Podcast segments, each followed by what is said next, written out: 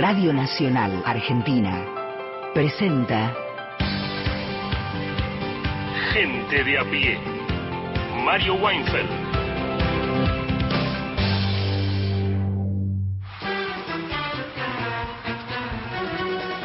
Hola, buenas tardes a todos, todas, todes. 15 y 7 minutos en el territorio de la República Argentina. Estamos por Nacional, Nacional Folclórica y más de 20 emisoras que surcan el vasto y bello territorio de la patria. Vamos a estar hasta las 5 de la tarde en un programa que te promete diversidad, trabajo previo, temas interesantes para vos nacionales e internacionales, música, en fin, te proponemos pasarlo bien y seguramente así será. Eh, hoy está con nosotros la CUNY, ¿Cómo le va? Cuniverti, ¿cómo estás? Qué gusto tenerte acá. Gracias, Mario. Siempre soy bienvenida, así que me, me place muchísimo estar acá con ustedes. Contanos, no, al contrario, contanos por favor cómo hace nuestra oyentada para comunicarse con nosotros. La oyentada se puede comunicar al contestador para dejar mensajes de voz con Z al 0810-222-0870 como nuestra frecuencia, Mario. Al WhatsApp pueden escribirnos 113870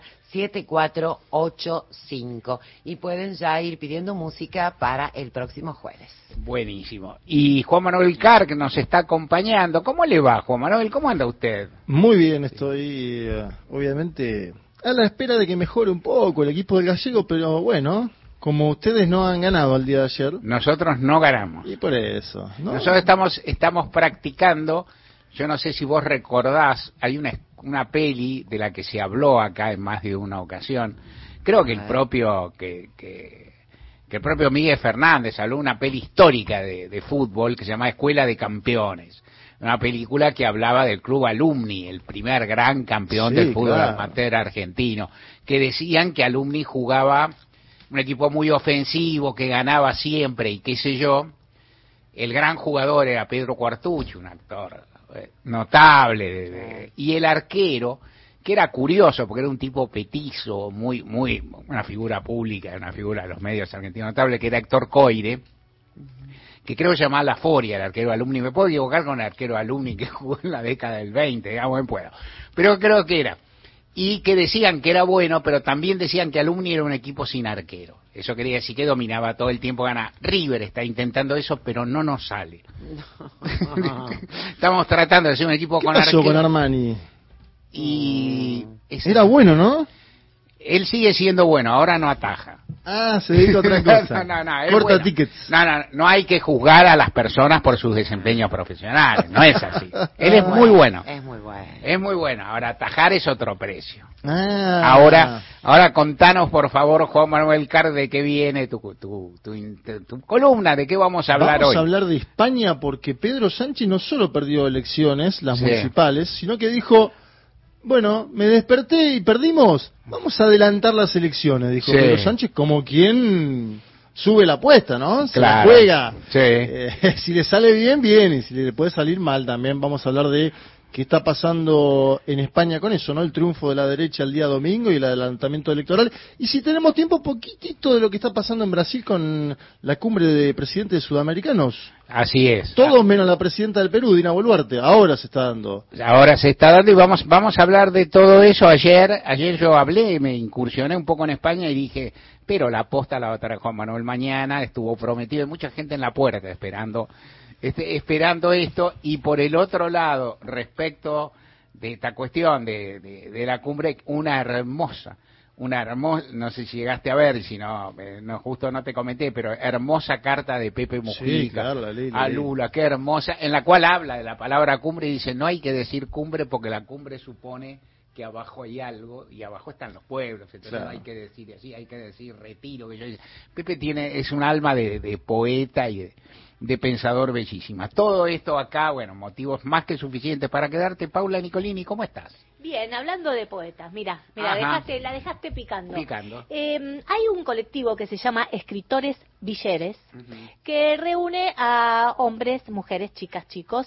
de varias villas de la ciudad de Buenos Aires y que vienen dedicándose a la poesía desde hace un largo tiempo. Traje algunos testimonios y un par de poemas. Muy bien, muy bien, muy bien. Este, este, este, es, este es un programa de si radian bastante poemas. Nicolini se debe acordar, yo no sé, bueno, lo hicimos, ¿te acordás una época que, que la gente, el equipo tenía que traer cada uno un poemita? No, una vez por semana, una cosa así, traer un poema y leerlo, recitarlo y todo, estaba bueno. Sí, sí, sí, está bueno, se puede. Ahora lo que pasa. Martín Rodríguez, nada Ahora lo hace Martín Rodríguez, pero lo hace. Que... Claro, lo que pasa es Martín Rodríguez te sube la vara y pues, bueno, yo no puedo traer, no sé, volverá nada, lo, volverá la oscura golondrina, decirlo de una y nada más, ¿no? Porque Martín te embellece los poemas, en fin, te hace un planteo muy lindo, pero habría que ver, habría que explorar. En todo caso, mientras vamos pensando eso, le pido a Alicia Curiberti, por favor, el título de mi editorial sobredosis de prohibiciones judiciales.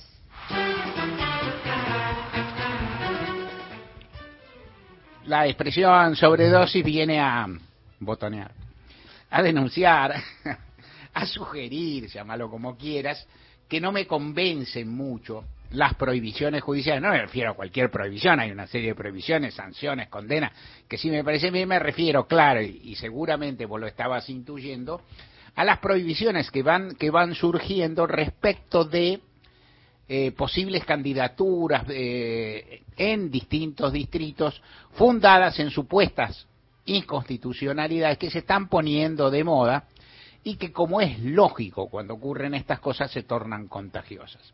La Corte inició el juego, en realidad por supuesto lo iniciaron reclamantes, adversarios políticos de las figuras que se presentaban, del gobernador de San Juan, que buscaba y busca su reelección, Sergio Uñac, del actual gobernador que buscaba ser elegido como vicegobernador de Tucumán, Juan Mansur, llevaron el caso a la Corte y la Corte no solo tomó eso, no solo hizo lugar a esas medidas cautelares, sino que lo hizo en un momento incómodo, podía haberlo resuelto antes, con toda deliberación entorpeció los procesos electorales.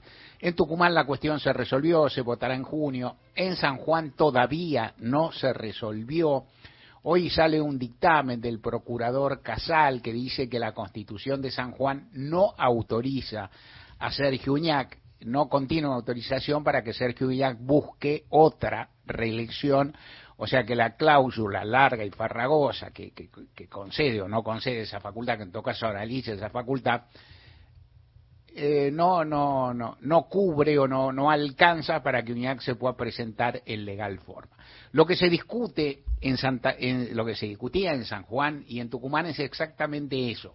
Si los intentos de reelección del, del del gobernador, eh, de, los, de, los, respectivos gobernadores, encuadran las constituciones de sus provincias.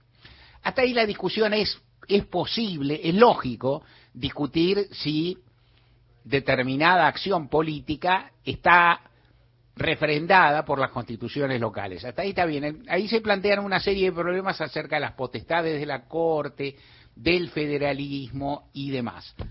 Eh, en estos días surge otra cuestión que se plantea la provincia de Buenos Aires, un planteo que aparte atañe a todas las fuerzas políticas de la provincia de Buenos Aires, muy particularmente, por así decir, a Juntos por el Cambio y a Cambiemos, eh, perdón, a Juntos por el Cambio y al frente de todos, porque hay quien plantea, bueno, los intendentes tienen derecho, a través de una ley, a una segunda reelección, a, hacer, a tres mandatos, y esto, hay quien dice, esto está mal, es inconstitucional, es una afrenta a la Constitución de la provincia de Buenos Aires, pero sobre todo a la Constitución Nacional, y ahí se arma un lío que ya te he venido hablando, sobre el cual no quiero repetirme demasiado, esto de decir, bueno, hay una obligación de que haya alternancia. No hay una obligación, lo digo corto, no hay una obligación republicana de que exista alternancia. hay obligación republicana es que haya mandatos por plazos determinados y elección de autoridades. Si alguien gana o alguien no gana, esto la Constitución no se mete y a mi gusto no se mete con razón. En estos días se está planteando, hoy está ocurriendo, una noticia que podía estimular a judicializadores, me salió bien porque lo dije corto, lo la de otro palo, que es eh, Juntos por el Cambio, en particular eh, Horacio Rodríguez Larreta, el jefe, el jefe de gobierno porteño, acaba de designar como precandidato pro a suceder a sucederlo, por ende, a jefe de gobierno porteño, a Jorge Macri. Jorge Macri es actualmente intendente Vicente López en uso de licencia. Entonces, si algún, alguno dijera, bueno, no es posible que alguien sea algún, más allá de la cuestión geográfica de cuán cerca o cuán lejos está Vicente López, la capital federal, que está cerca, es otra jurisdicción, es otra competencia. Es decir, hay una separación, es otro planeta, está tan lejos como Bahía Blanca, a los fines de, digamos, de, de la cuestión legal. Y entonces uno podría decir, bueno, Jorge Macri no debería ser candidato porque hay algo raro. Y en realidad hay algo chocante en términos conceptuales que que una persona pase de ser intendente de un de una localidad ubicada en la provincia de Buenos Aires a otra que pase en una localidad en la ciudad autónoma misma. Es raro, es chocante y todo eso. ¿Estaría yo a favor de que lo excluyeran a Jorge Macri? Sorprendentemente o no, si me escuchás un poco, yo no estaría. Porque en general, y esto es lo que creo, y esto es lo que sugiero cuando utilizo la expresión sobredosis, yo lo que creo que hay que ser muy cauto para impedir que determinadas personas, protagonistas, figuras políticas, se presenten a las elecciones. Y hay algo que a veces, como, como abogado que, que, soy, que estudié un poco, y como persona que divulga derecho, que, esto lo aprendí después, digamos, ¿viste? Pues yo laburaba abogado, no me dedicaba a divulgar derecho para personas que leen los medios, para vos, ¿no? No así esto. Entonces, con el tiempo lo que uno aprendió y lo que uno, inclusive, no sé, llevaba a su lugar de trabajo, una lógica. Lo que llevaba a las mesas de examen, otra lógica. Acá lo trato de explicar para que lo entiendan personas del común, que son inteligentes, que son preparadas, pero que no tienen una formación, ni siquiera una proclividad muy grande o una voluntad muy grande de entender los laberintos del derecho. Y ahí te quiero explicar. Entonces hay algo que uno va viendo que es interesante, que es el derecho cualquier régimen legal, establece qué pasa cuando hay dudas. O sea, cuando vos, no, si, si yo me presento a ser presidente de Francia, te dice, bueno, bueno, naciste en Francia, pasaste cuatro veces, no, sos argentino, no podés ser presidente de Francia. Si yo me presento, no, para ser gobernador de Santa Fe, entonces empiezas a mirar si viví en Santa Fe, hay que mirar, es otra cosa. Entonces, ¿cómo, cuáles son, cuál es el, el sistema de eh, lo que se llama este, presunciones en derecho que rige en general. El sistema de presunciones es, en principio, las cosas están permitidas y las prohibidas hay que tarifarlas y probarlas bien. Este sistema que podría extenderse también al fútbol eh, es interesante y da un camino a los jueces. Si vos no sabés qué hacer, no prohíbas, porque la finalidad de la norma no es prohibir, es permitir sobre todo en cuestiones referidas al voto. Esto no lo entienden ni los presidentes de mesa, ni muchos periodistas, ni tampoco algunos juristas. O sea, el presidente de mesa tiene que corroborar si una persona está en condiciones, pero no está puesto con la idea de impedir que la gente vote. Está puesto con la idea de promover que la gente vote cumpliendo ciertos recaudos, por ejemplo, una identificación personal. Pero a partir de ahí, su función es legitimar lo que se llama, o es darle visos de legalidad, es posibilitar lo que se llama, lo que en ese caso se llama derecho de sufragio activo, que es que las personas voten. La ley se inventó para que las personas voten. Los, los cuidados que se toman las mesas electorales son para lo mismo. Vos no sos, uno pensaría, digamos, en la famosa empleada de Gasalla, vos no estás ahí para entorpecerle, estás ahí para favorecerlo favor, si llega, no tiene documento, no puede votar, pero vos tendrías que ver, no suplir eso, que es el recaudo mínimo que te pide la ley, pero sí ver si se le puede decir algo, qué sé yo, si, en fin.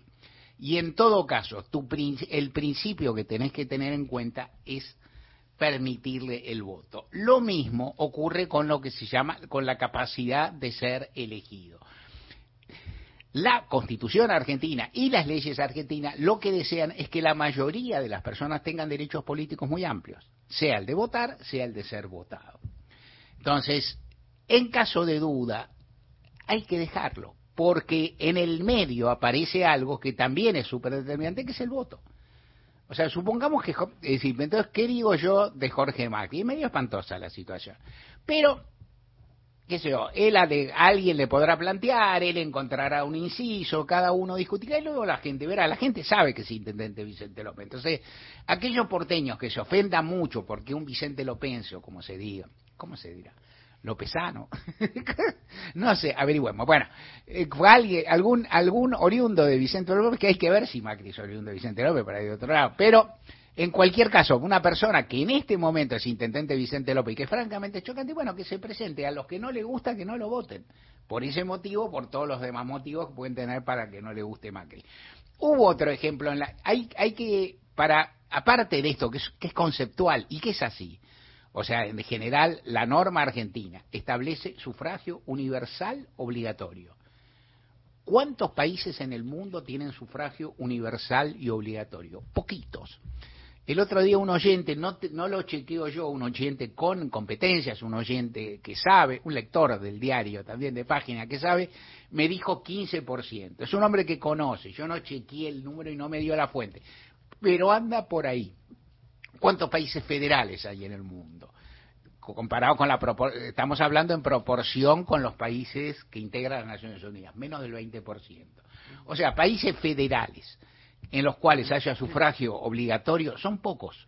Entonces la Argentina es peculiar en ese aspecto y eso también hay que mirarlo. Y la protección del sufragio universal es amplia. La idea del sufragio universal es que voten todos, que voten todos. Es así, para eso se hace. Entonces, ¿Es propende a ampliarse? Claro que sí. Al principio eran los hombres, luego se pensó con toda lógica y toda justicia que, serían las mujeres. Ahora se amplió potencialmente a menores de edad, personas no de 16 a 18 años si quieren hacerlo, si están en voluntad de hacerlo. Y es lógico que se amplíe. Y es lógico también que todas las personas que viven en la Argentina, a, a las cuales el preámbulo, el preámbulo, perdón, de la Constitución les otorga derechos amplísimos, como también existen en pocos derechos del mundo, en, poco, en pocos regímenes jurídicos del mundo, tenga derecho a ser elegido. Total, si la gente quiere los vota y si las quieren, y si la gente no quiere, no los vota, y es mejor, siempre hay que pensar que es mejor. Es mejor que alguien sea proscripto, sin, sin derecho, o que se presente un cachafaz que no está justo en regla, y bueno, y que pase por la prueba de fuego los votos. Y yo y la, es lo mismo que con es lo mismo que ocurre, creo yo, ahí puede discutir, es lo mismo que ocurre con si va preso un inocente o si sale libre un culpable. Aunque sea costoso, socialmente es costoso todo. Pero es mejor que salga libre un culpable que que esté preso un inocente para nuestro régimen que preserva mucho la libertad y la presunción de inocencia. En la Argentina hubo un caso muy discutido, que fue interesante, que fue el de Francisco de Narváez, que ahí también me puso en la enojosa situación, con, tantos grupos de amigos, gente con la que uno toma café, de defender, no de defender a de Narváez, que me caía pésimo, pero sí defender su derecho a ser elegido y votado. De Narváez terminó presentándose a diputado nacional. Para diputado es obvio que hay derecho, es decir, la Constitución establece, pero él aspiraba a ser candidato a gobernador y hasta presidente. Y a presidente la letra de la ley argentina le corta la chance, y el rostro está mal, le corta las chances. Pero, este aquí que las eh, normas de las convenciones internacionales a las que la Argentina ha adherido, las convenciones de Costa Rica, fallos de la Corte Internacional de Costa Rica, son muy amplios en este sentido, son muy amplias estas reglas, que dicen que a las personas no se las puede limitar por su nacionalidad de origen si viven en otro país. Entonces, ¿cómo, ¿cómo se consigue esto? No lo sé, no importa, es decir, no, no vamos a hacer acá un conversatorio de derecho, no es esto. Lo que quiero decir es que hay que ser cuidadoso y en general hay que tener criterios amplios. En esto eh, uno, uno pensaba, bueno, y entonces me decían, todo vos querés que... No, yo no quiero que Narváez sea presidente de Argentina. Yo lo que quiero es que, por ejemplo, cualquier persona que podría no ser de Narváez, que podría ser otro inmigrante, de otra posición política y de otra...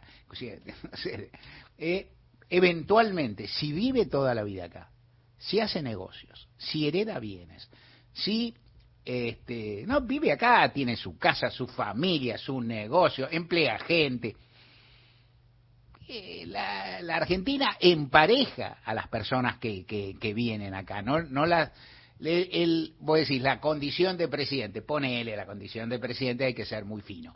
La condición de gobernador un poquito menos y así. Entonces, ¿Qué es lo que estoy diciendo? Que en esta lógica, que se ha tornado ya enfermiza, en la cual la Corte asomó la nariz en San Juan y Tucumán. Rápidamente se le sumó Formosa. Ahora velozmente se le suman los intendentes de la provincia de Buenos Aires. La cantidad de intromisiones de la Corte al derecho de determinadas personas de presentarse, de determinados partidos políticos de elegir sus representantes y de última instancia de los argentinos decir, este no me gusta porque ya se presentó, porque la gente también dice, bueno, no lo quiero más a Mansur, se presentó 42 veces, me tiene podrido uñac, soy más o menos peronista, hay ley de lemas, en San Juan vota otro, vota a Gioja, no me cae. Y después en la, en la, en la, decir, se puede, claro que se puede, todo se puede, e, e, insisto en lo mismo, pensar en esto, pensar cuáles son los criterios generales. Los criterios generales de la Constitución argentina y del, sistema electoral argentino, que es muy bueno, aunque todos te digan lo contrario y quede bárbaro pegarle y demás, son amplitud, amplitud, amplitud. Y en caso de duda, amplitud. Y solo en caso de que sea flagrante la violación de la ley, prohibir. Gente de a pie hasta las 17. Marcas en tu corazón. Marcas en la cancha. Marcas en el camino. Marcas de cosas que se compran. Marcas de cosas que no se pueden comprar. Marcas en la vida de una argentina que quiere trabajar y ser feliz. Radio Nacional te acompaña mientras vos también dejas tu marca. Radio Nacional. Radio Nacional. Marca País. ¿Buscas un lugar donde estacionar en el microcentro? Déjanos tu auto. Lo recibiremos bajo las más estrictas normas de seguridad sanitarias. Cuidarte y cuidarnos es la prioridad. Estaciona en el garage más seguro del microcentro, Avenida Corrientes 677, a metros de la calle Florida, sobre el lado izquierdo de la avenida. La Ley 27.610 reconoce el derecho de las mujeres y otras personas gestantes a acceder a la interrupción del embarazo hasta la semana 14 de gestación inclusive. Los procedimientos son gratuitos, seguros y confidenciales en todo el territorio nacional. Pueden realizarse en el Servicio Público de Salud o a través de las obras sociales y entidades de medicina prepaga. Impedir el acceso a la interrupción voluntaria del embarazo es violencia contra la libertad reproductiva. Ante consultas u obstáculos para acceder a la práctica, podés asesorarte llamando al 0800-222-3444 del Ministerio de Salud de la Nación o a la línea 144. Decidir es tu derecho. Decidir es tu derecho. Ministerio de las Mujeres, Géneros y Diversidad de la Nación. Junto a RTA, Radio y Televisión Argentina. Martes. Todos los días. Nacional la radio pública.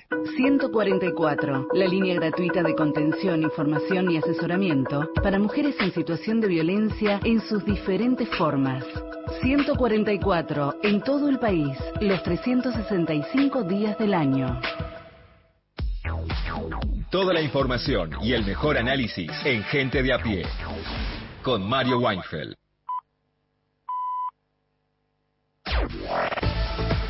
Nacional Noticias. El país en una sola radio.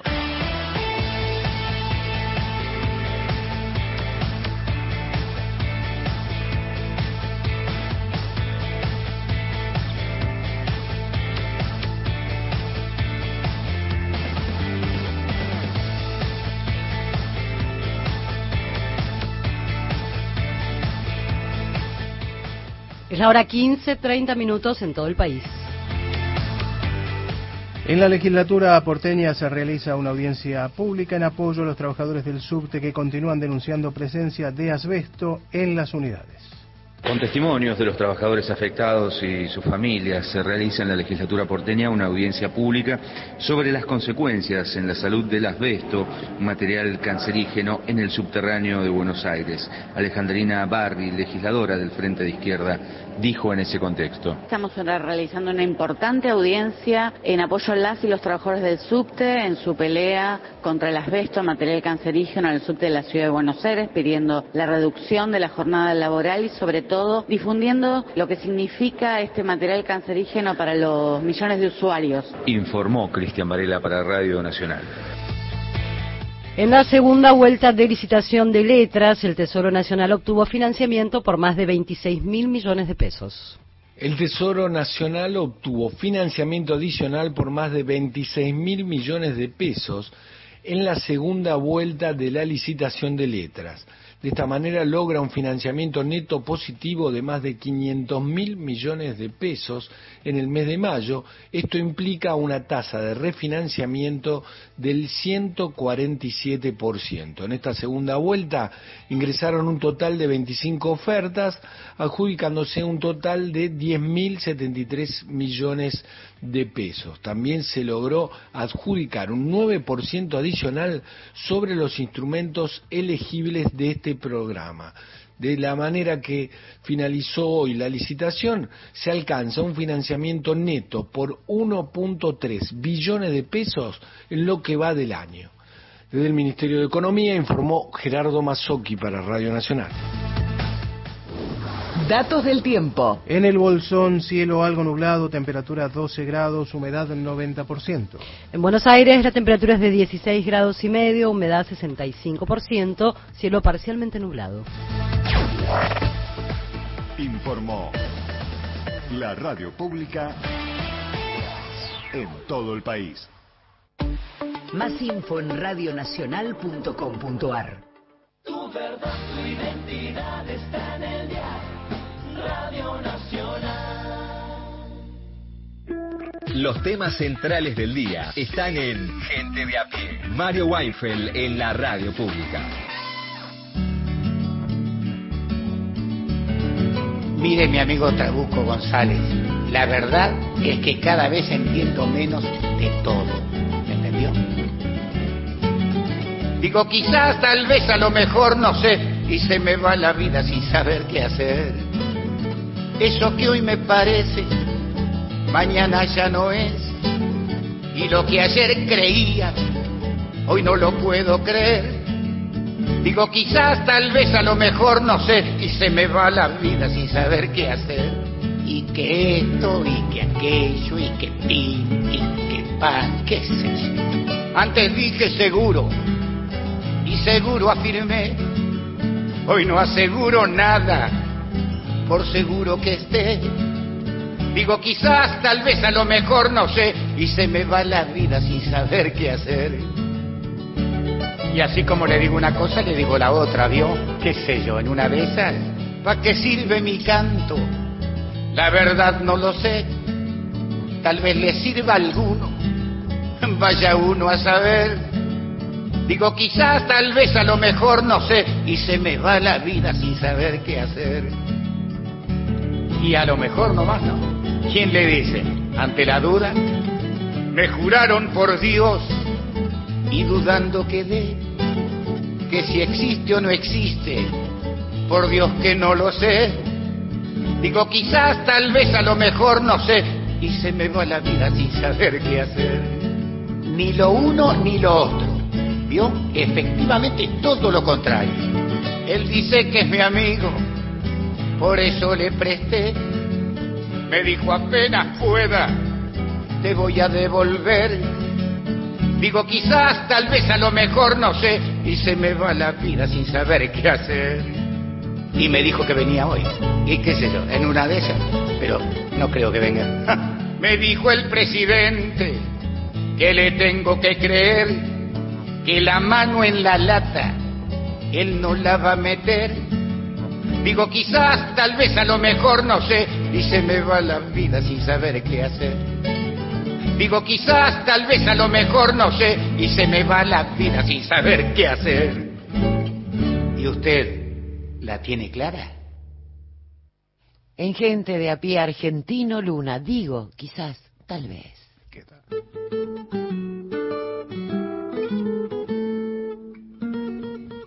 Juan Manuel Carc, por favor, con la posta. Ayer, ayer sobrevolamos el tema, yo lo tocaba con cautela y aparte todo el tiempo decía, bueno, mañana viene Juan Manuel, trae la posta. Y inclusive porque ya, si hay elecciones en julio, hay que empezar a tirar pistas para nuestro sistema de apuestas. Bueno, claro, me imagino Claro. que ahí tenés ahí... Sí, sí, es sí. una jugada audaz la de Pedro Sánchez. Ajá, Primera definición, ¿no? claro. Jugada muy audaz porque una carta sorpresa. ¿Qué es lo que hace uno cuando no quiere que se hable de una elección que pasó? Convocar otra. Pero tenés que tener la suerte, ¿no? Tenés que tener la dicha de ir hacia adelante. Claro, igual eso, la otra es en julio, o sea, Por eso, la pero- gracia es, está bien. Sí, tenés que tenerte un poco de fe, salvo que o pensás que estás hecho trizas o tiene algunas chances mejores. Yo creo que se- él es Es. un hombre que se tiene fe siempre, ¿no? Ajá. Imagínate que es un hombre que perdió su partido, empezó a dar vuelta en un autito por España y lo ganó de vuelta. Ajá. Es decir, algo tiene, ¿no?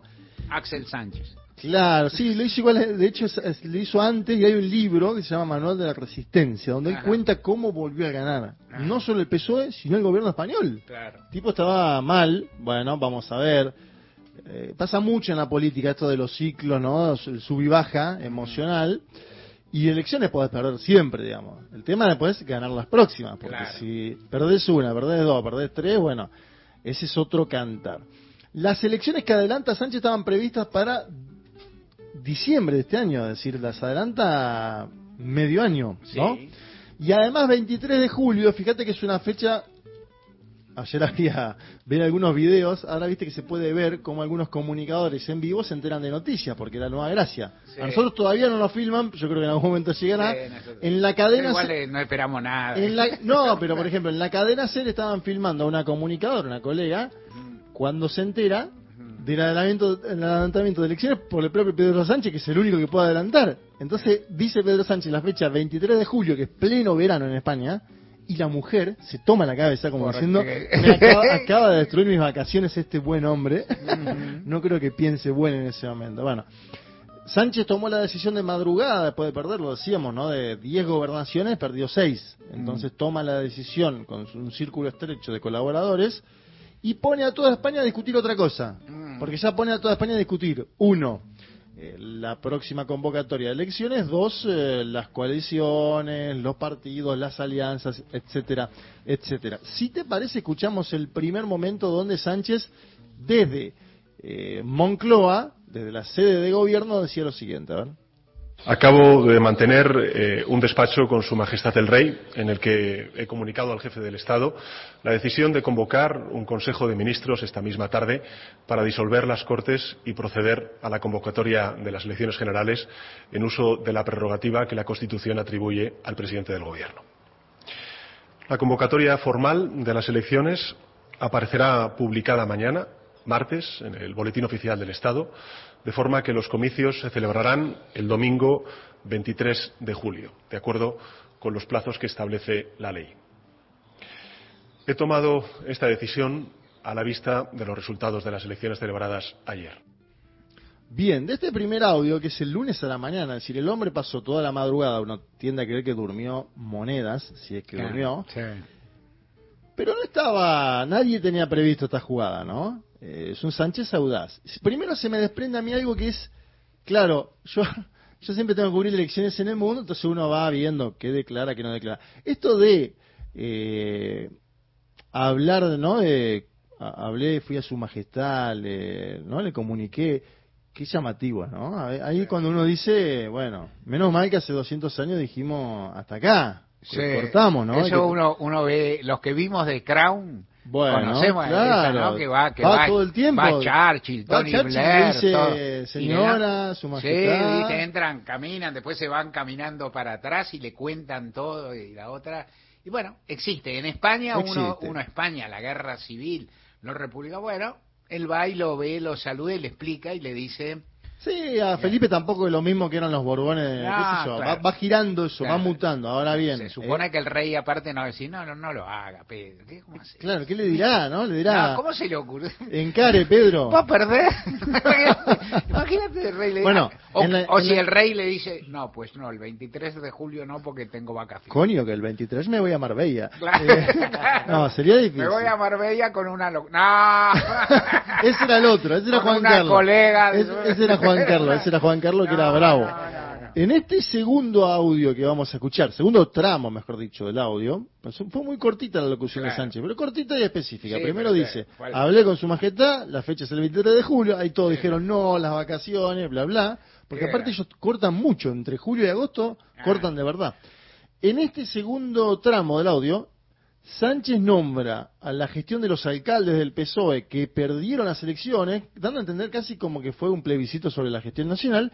Y ojo, se ocupa de mencionar al PP y a Vox, los nombra, nombra a Vox. Vox es la extrema derecha, después vamos a ir a eso. Escuchemos la segunda parte de Sánchez explicando el adelantamiento electoral. La primera consecuencia que tendrán estos resultados será que magníficos presidentes y presidentas autonómicos, alcaldes y alcaldesas socialistas, se van a ver desplazados con una gestión impecable y ello a pesar de que muchos de ellos y ellas han visto incrementado su apoyo en el día de ayer.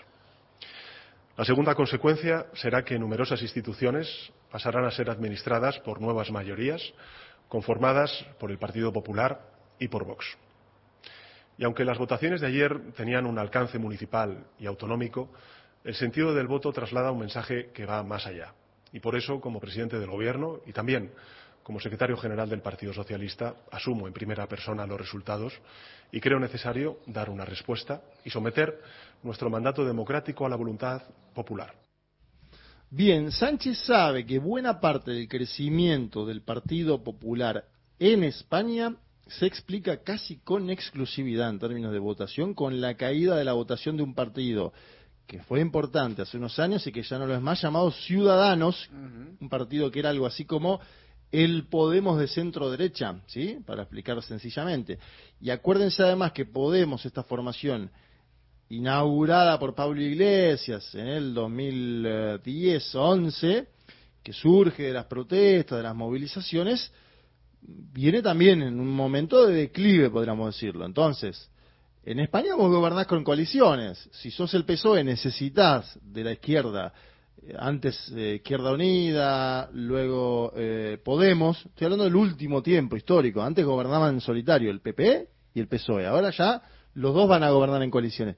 Y por otro lado, el PP tiene la garantía de que Vox, ese partido de extrema derecha, le fue bien, digamos, ¿no? Es decir, eh, le- fue mejor de lo que le fue a Podemos, ¿sí? Por eso decimos que se miran en bloque, dos bloques, uno de la Claro. una de la centroizquierda Claro. y uno de la derecha más más Claro, extrema para- derecha. Para armar en coalición la legislatura, porque para ser, Exacto. para ser presidente tenés que tener mayoría en ese... Sí, antes esos dos partidos tenían mayoría, Claro. el PP y el PSOE, una vez que ganaba cada Claro, uno, claro pero que eso, sí. claro, eso se complicó con Ciudadanos. Emergieron Claro. varios partidos adicionales, Claro. en principio eran cuatro, Ciudadanos y Podemos, uno y uno, y después emerge Vox, que emerge como la extrema derecha en todo el mundo, ocupándole espacios a la derecha más tradicional, entre comillas.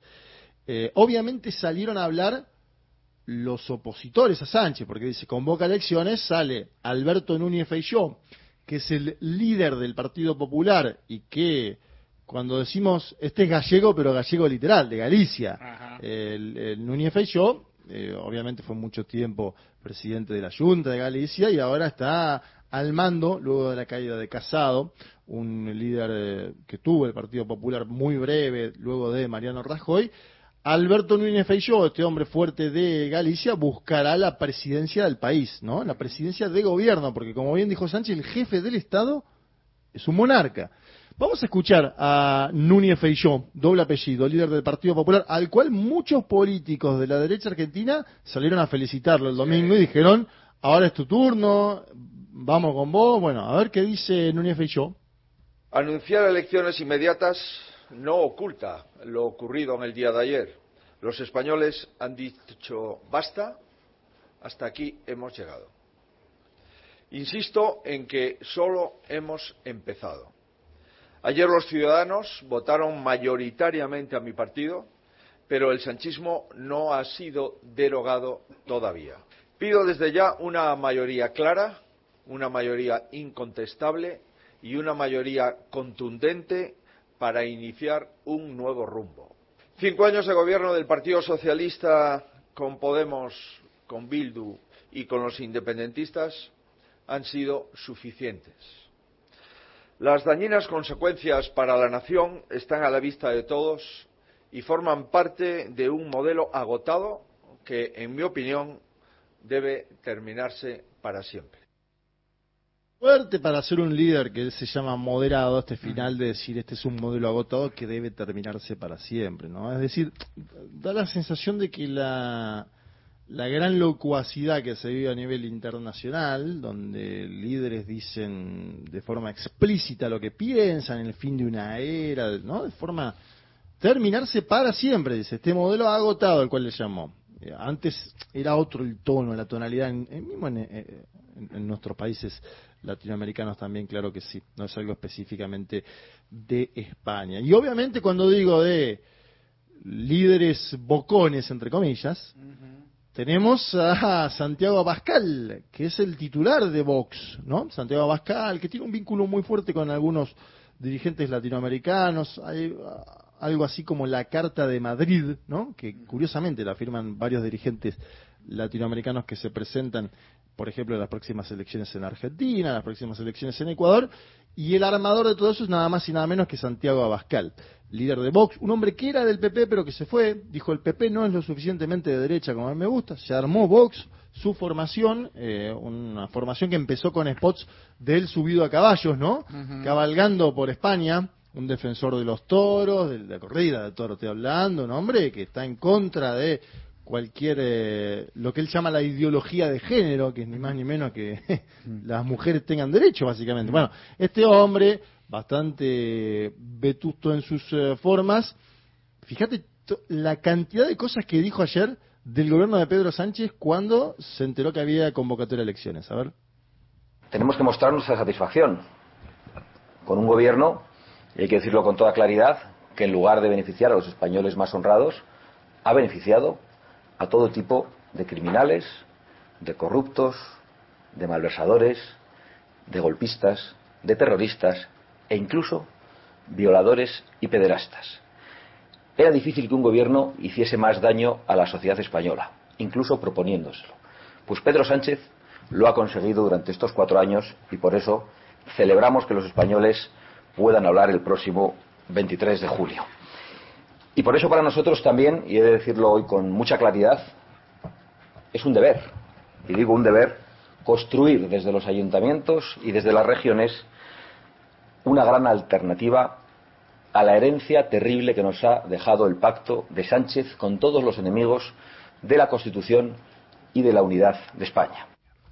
Bueno, ver, Abascal simplifica discusiones históricas en España que tienen que ver con la independencia de algunas comunidades eh, autónomas, ¿no? El País Vasco, una de ellas, Cataluña, otra que luchó por la independencia, mismo Galicia, ¿no? Donde hay sectores independentistas, el bloque nacionalista galego que viene creciendo hace un tiempo también. Bueno, fíjense, dijo desde criminales hasta violadores y pederastas, una mezcla, una ensalada. Una buena.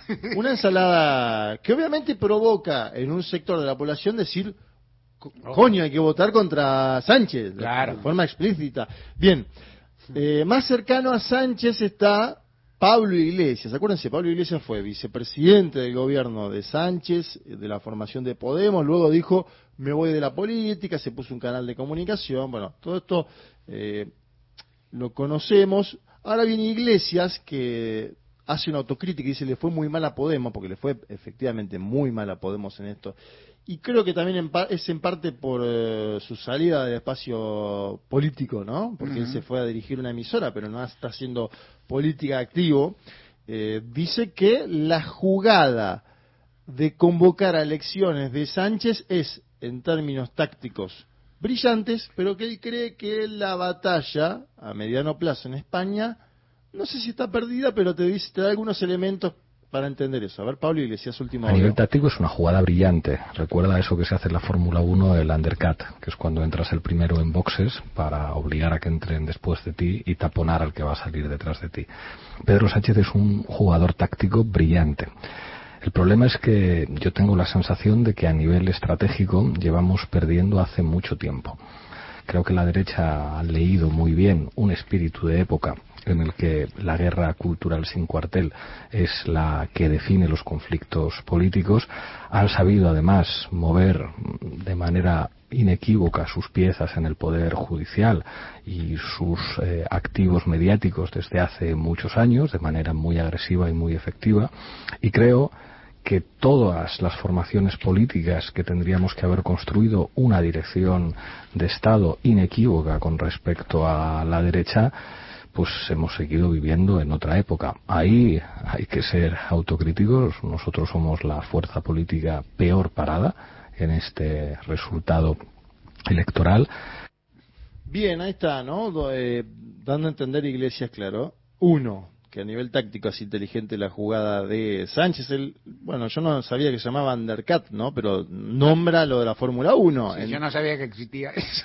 Bueno, ahí está. Yo no sabía cómo se llamaba porque no sabía qué era. No estás viendo Fórmula 1, yo tampoco. eh, me quedé con Schumacher, campeón, ¿no? Yo me Eh, quedé con Reutemann. Bueno, el Lole. el Lole. O sea, me quedé en el pasado. Pero el Lole después vio cosas, ¿no? En la Argentina. Lole. y gracias, mira, gracias al Lole podríamos decir que también vino el kirchnerismo, ¿no? Como formación. Totalmente. Porque totalmente. es así, es virtud y, y fortuna, como decía Maquiavelo, la política. Así es. Fortuna en el sentido del azar. Bien, dice que la derecha leyó mejor el espíritu de época, que movió Mm. piezas en el Poder Judicial y que tiene activos mediáticos. Habrá que ver porque si Sánchez logra una polarización fuerte con la extrema derecha, dando a entender que es él la solución al crecimiento de la extrema derecha en España, habrá que ver si nacionaliza la campaña, si va a todos los lugares. Uno tiende a creer que la moneda ya está medio en el aire, ¿no? Y que Sánchez lo que hace es intentar un revulsivo que modifique, que cambie la situación. Pero uno tiende a creer que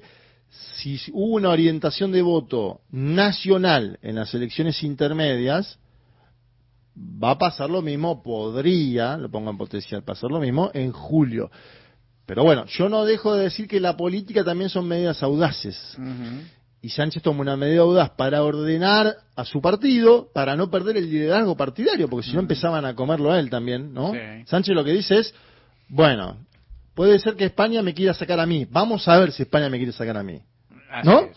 Da a entender eso, lo pone sobre la mesa, frena dentro del PSOE una discusión, porque ya había algunos eh, varones, entre comillas, como le llaman, por ejemplo el de, el de Castilla-La Mancha, eh, Page, que es anti-Sánchez y que es del PSOE y que ganó.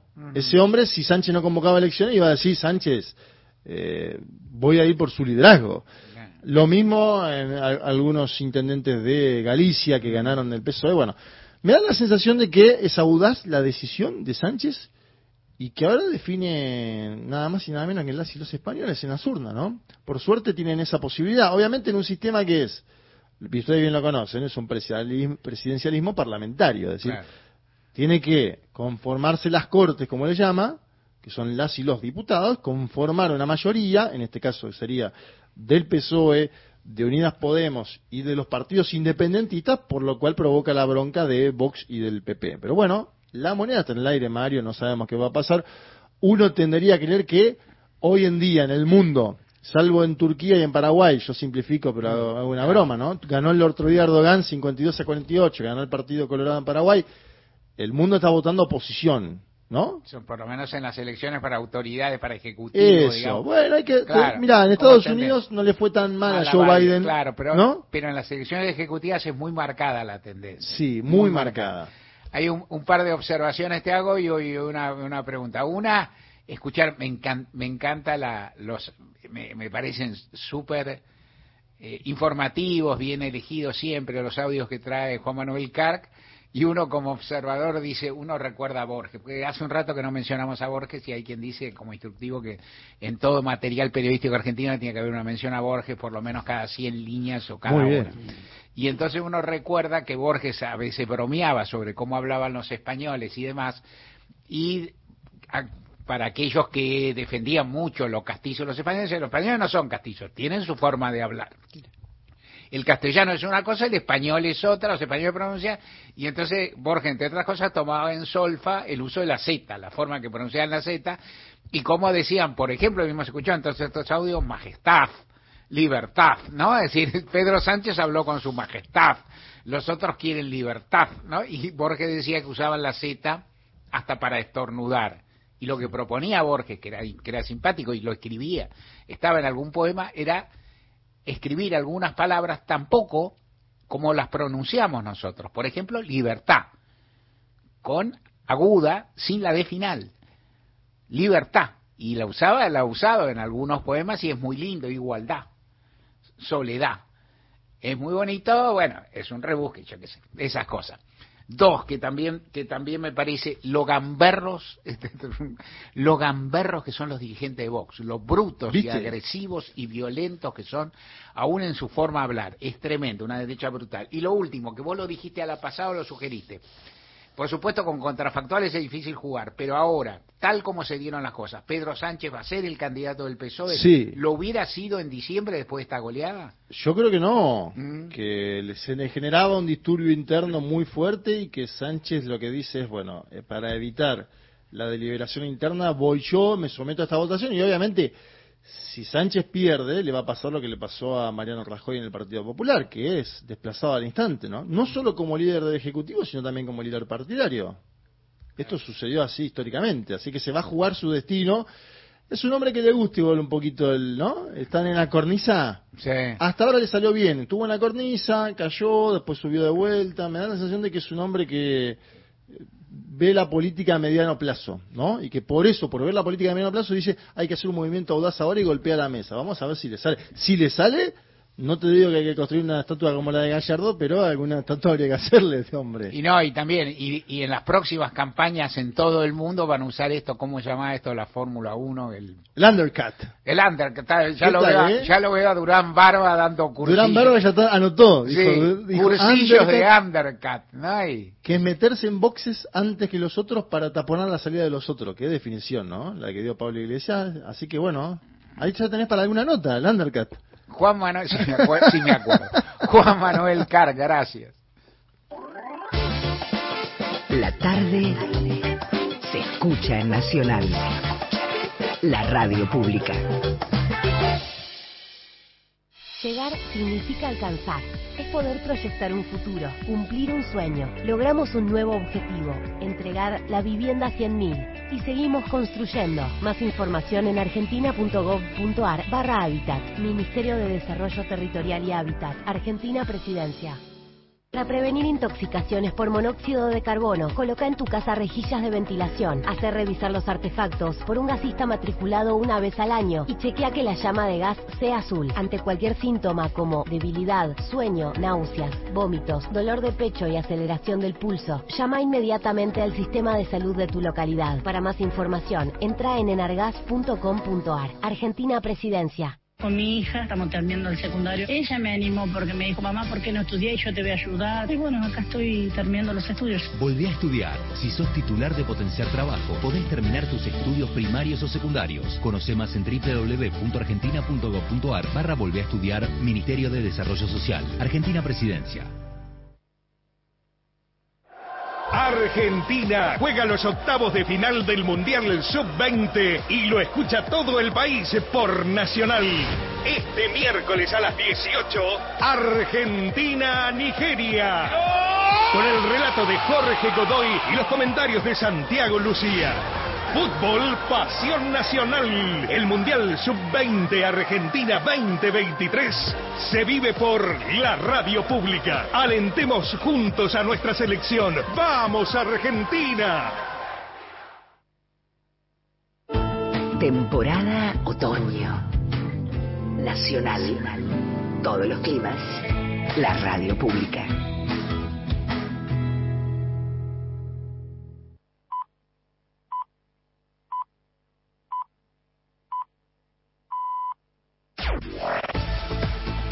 Nacional Noticias.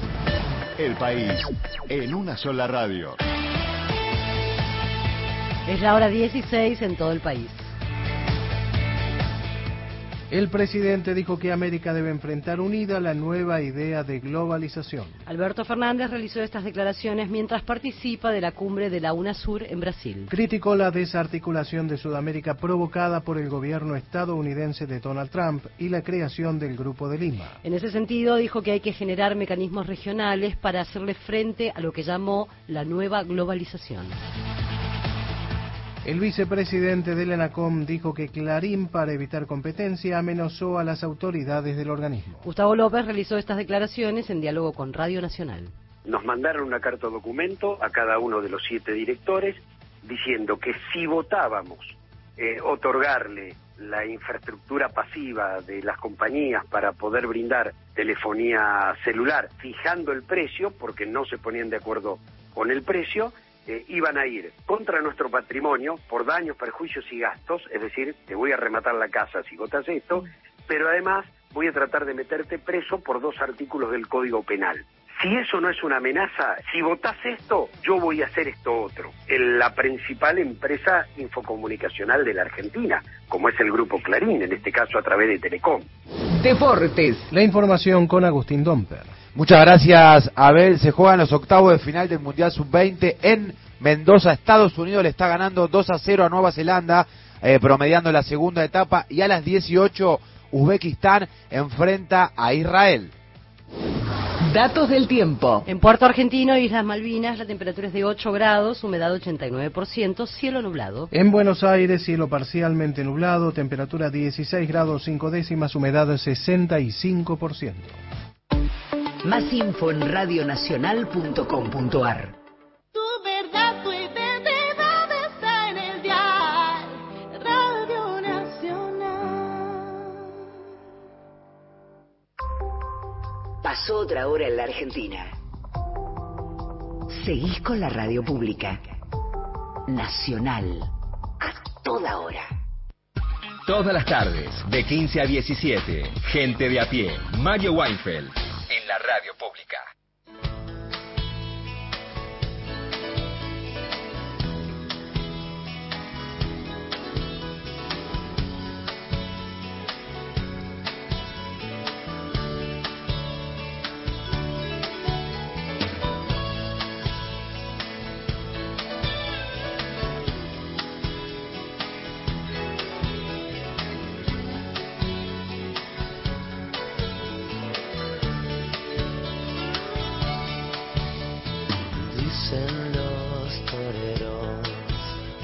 Buena suerte compañeros, y no es tan fácil como decir solamente adiós. Hasta luego amor, hasta luego nuevo amor.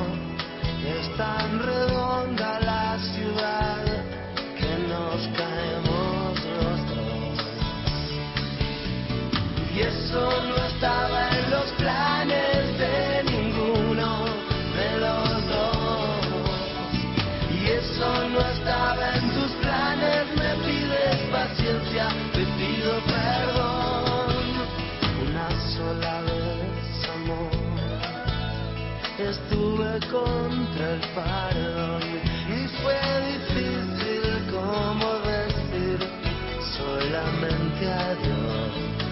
Buena suerte a los dos.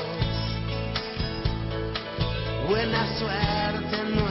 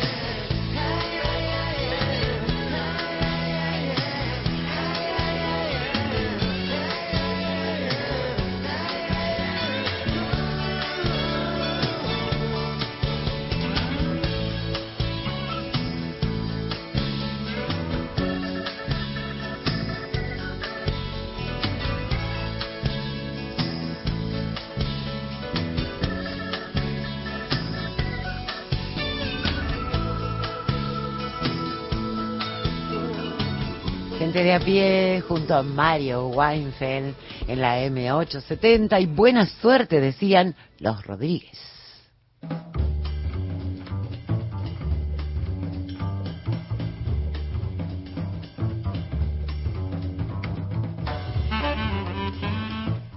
En la conducción dijimos Mario Weinfeld, quienes completan el equipo de gente de a pie son en la producción Plaudi- Paula Nicolini, Erika Sotomayor, Miguel Fernández, operación técnica Natalia Yubarov, ahora está Pepe Undiano a quien les damos la bienvenida. Se aplaude a sí mismo. No, no, Y no se también aplaude, no es un grupo, es un grupo para sí. Exactamente.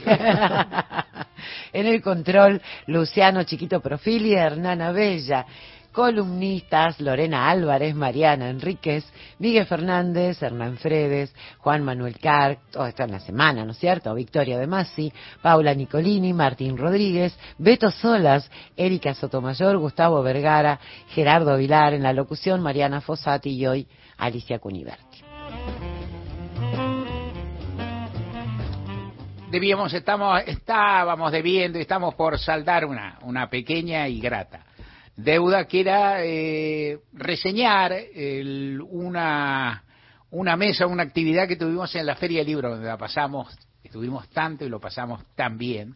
Y eh, entre las muchas actividades que hubo en la feria y que la, que la caracterizan, hubo una mesa organizada por, los- por los medios públicos, por Radio Nacional, eh, analizando, repasando un poco cómo, en fin, cómo había sido el, cómo había sido el los momentos de la vuelta a la democracia, cómo se, cómo se había con los tiempos transcurridos en dictadura, los primeros tiempos, en fin, algo así como el regreso de la democracia, esos títulos generales, en fin, un poco para compartirse, un poco para estar con gente que uno aprecia y quiere mucho, comunicarse, tener, tener al público cerca, intercambiar. Y en esa mesa que en la que tuve, tuve el honor y el, y el placer este, de, participar, estaban Víctor Heredia y Tati Almeida. Ellos contaron, ella y él contaron enormes y bellos recuerdos.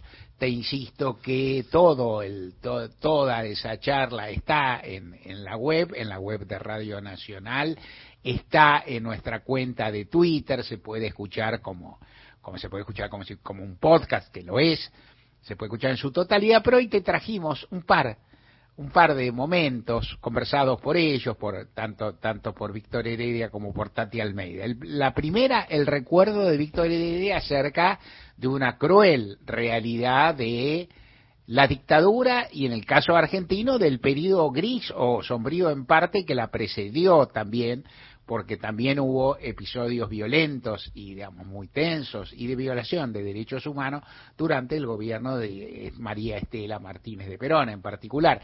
Y Víctor Heredia habló de las listas negras, su vivencia y contó esto. Yo recibí siete de esas amenazas en aquella época, las ignoré, quizá porque era un jovencito demasiado creído de sí mismo o con demasiada esperanza en que nunca me podía pasar nada porque era joven. Bueno, pero felizmente la ignoré hasta que empezó a cundir una suerte de, de temor y de miedo en los medios de comunicación y entonces comenzó la autocensura, lo que se conoció como la autocensura. Mis canciones empezaron a desaparecer, al igual que las de muchos otros compañeros de las radios, y hasta que finalmente la dictadura conformó un listado de artistas y de canciones prohibidas que no podían pasarse bajo ningún punto de vista por la radio. Yo tengo el oscuro, lamentable, pero para mí luminoso orgullo de ser considerado un F4 en las listas negras de nuestro país, pero me tuve que ir porque finalmente las noticias sobre la posibilidad de que yo siguiera con vida en la Argentina cada vez serán más graves, más serias, así que me exilié en España. se exilió en España, listas negras, autocensuras, algo que es muy un aspecto muy muy muy potente, muy cruel, muy indeterminable de las dictaduras es que en un régimen, en un sistema donde las prohibiciones no están prefijadas o vos no sabés qué condena tiene cada conducta, es bastante lógico que te retraigas más allá inclusive de lo que pueda aconsejarte la, la razonabilidad o demás que no hay. O sea, vos no sabés qué sanción tiene tu conducta y por lo tanto optás por una parálisis tremenda, digamos que a la, a la cual también con toda crueldad te vas acostumbrando o sometiendo, bueno, o sufriendo.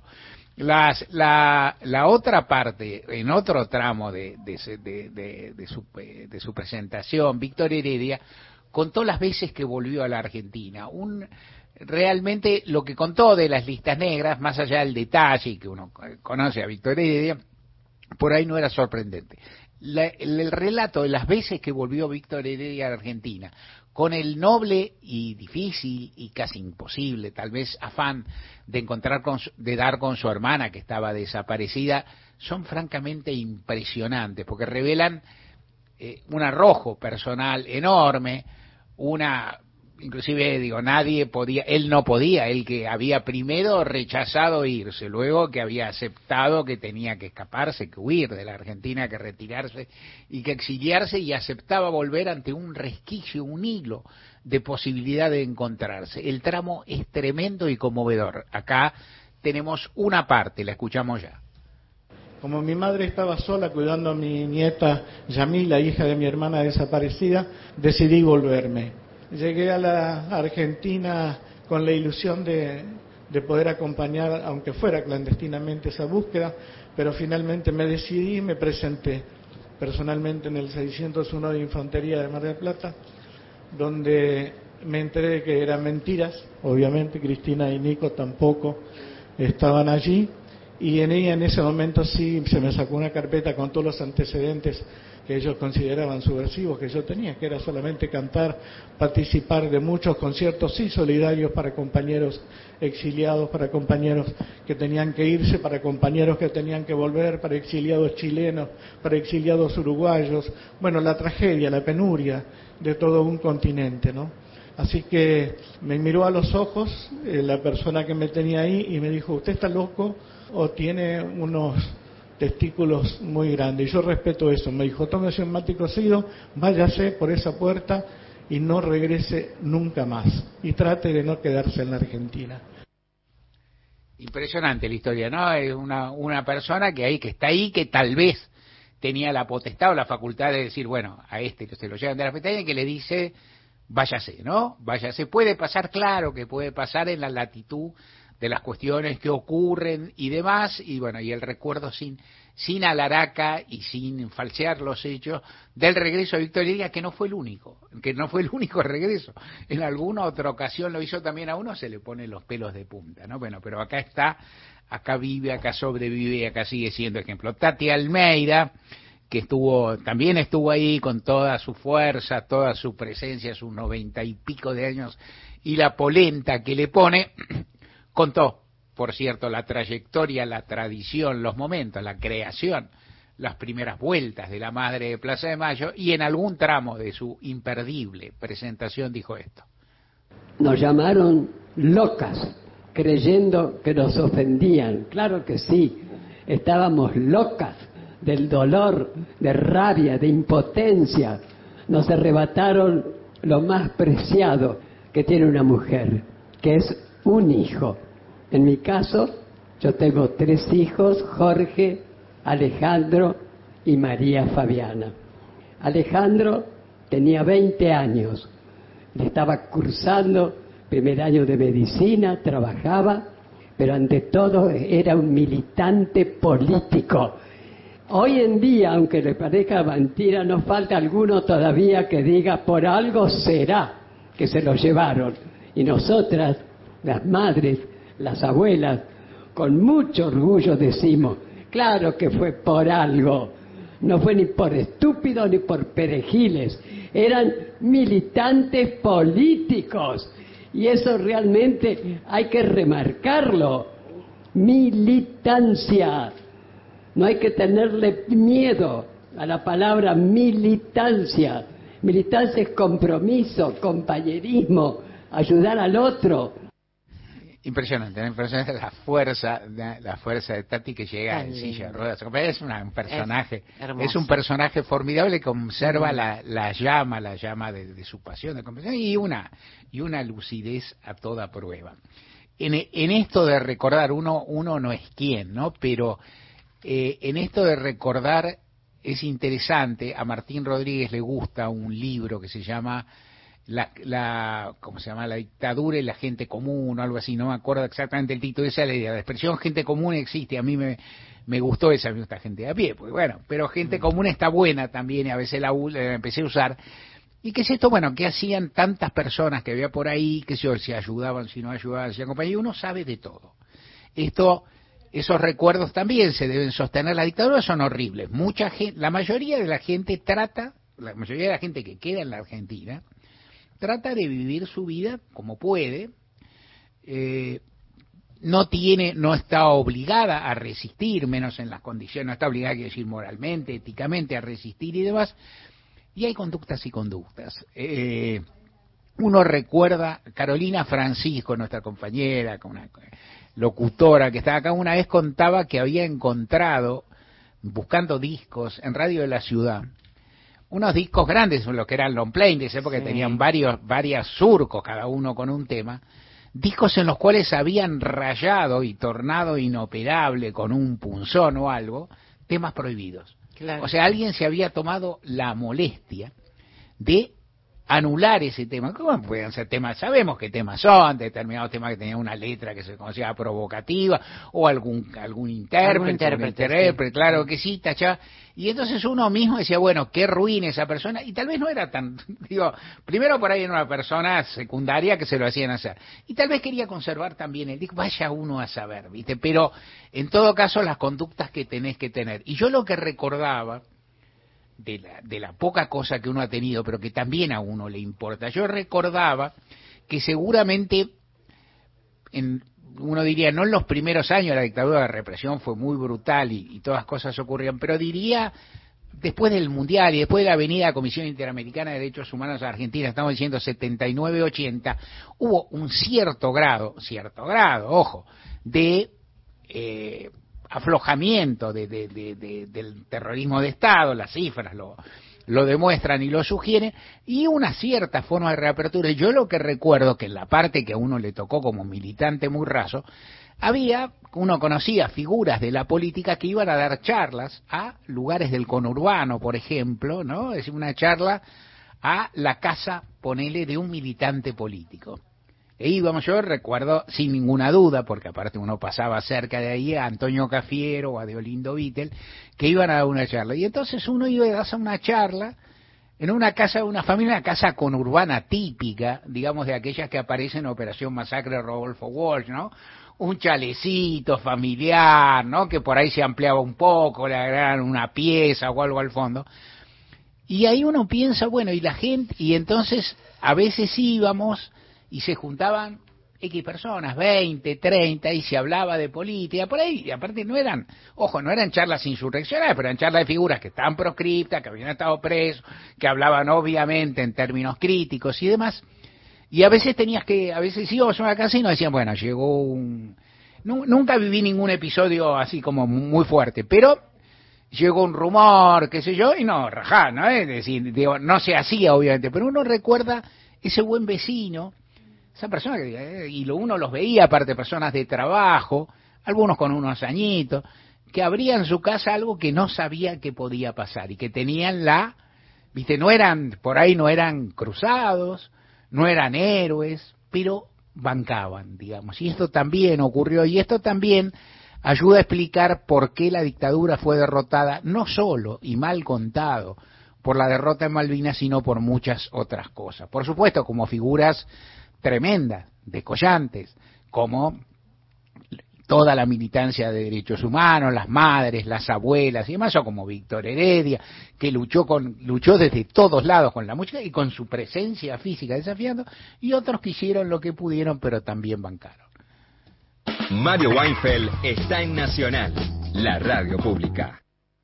Concierto en vivo de la Orquesta Latinoamericana de la Casita de los Pibes en el auditorio de Radio Nacional. Hay una herida en nuestro La cultura es la sonrisa. Ciclo de conciertos de orquestas infantiles y juveniles del Ministerio de Cultura de la Nación. Este sábado a las 18 horas, Orquesta Latinoamericana de la Casita de los Pibes en el auditorio de Radio Nacional. Maipú 555. Entrada gratuita.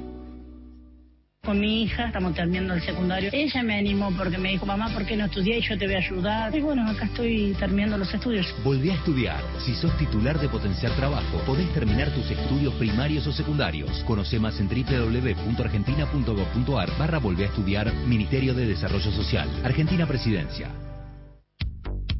El Banco Provincia se está actualizando. Más tecnológico, Tecnológico, más dinámico, dinámico, más innovador. Innovador. En otras palabras, el Banco Provincia está más 2.3. ¿O no? Vos con tono robótico. Así es, humano. Está más 2.3.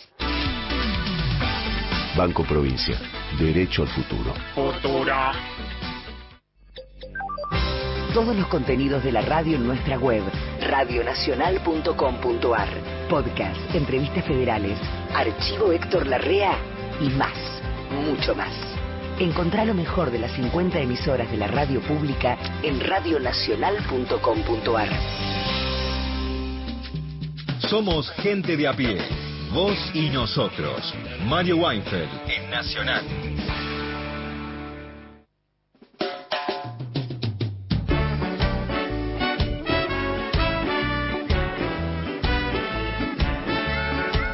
Gente de a pie con Mario Weinfeld hasta las 5 de la tarde en la M870 y estas vías de comunicación, WhatsApp 113-870-7485, contestador, ya tenemos varios mensajes Mario, 0810-222-0870, Twitter, gente de a pie, AM, podcast, Spotify, gente de a pie y todas las notas editoriales, ya lo dijo Mario, lo repetimos, están en www.radionacional.com.ar. Vamos a ir mechando con nuestros oyentes.